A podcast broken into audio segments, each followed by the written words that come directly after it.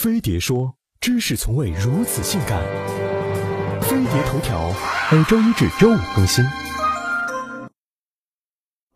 十月十五日，《琅琊榜》终于迎来大结局。这部五十四集古装连续剧开播后，收视率几登榜首，全网点击量突破了三十二亿。在高人气的同时，网友也对作品质量赞许有加。今天，我们就来聊聊《琅琊榜》到底好在哪儿。在剧情上，与国内大部分制片商仅仅买断版权不同，剧组请来《琅琊榜》原著小说作者海燕担任编剧，保证了剧情与小说的高度一致。剧中一改同类作品以感情戏为主线的惯例，重点对宫廷上的权力斗争进行刻画，期间又穿插着江湖侠情情，节奏紧凑，伏笔厚重。在画面风格上，原著虽然是架空历史类小说，但导演组将建筑、服装、饰品、街景布局等元素都大致维持在南北朝时期的风格，大到四方形的陶制院落，小到汉服的纹饰、人物的发髻，都力求高度还原。这需要进行大量的前期史料考证与后期的道具制作，也就解释了为何从立项到拍摄完成历经了四年。之久。在演员方面，胡歌饰演剧中男一号梅长苏。胡歌多年来在观众中所塑造的经典荧幕形象，如《仙剑》中的李逍遥，《轩辕剑》中的宇文拓等，都符合梅长苏的角色定位，可谓众望所归。他要不演，人民都不答应啊！全片少有俊男靓女，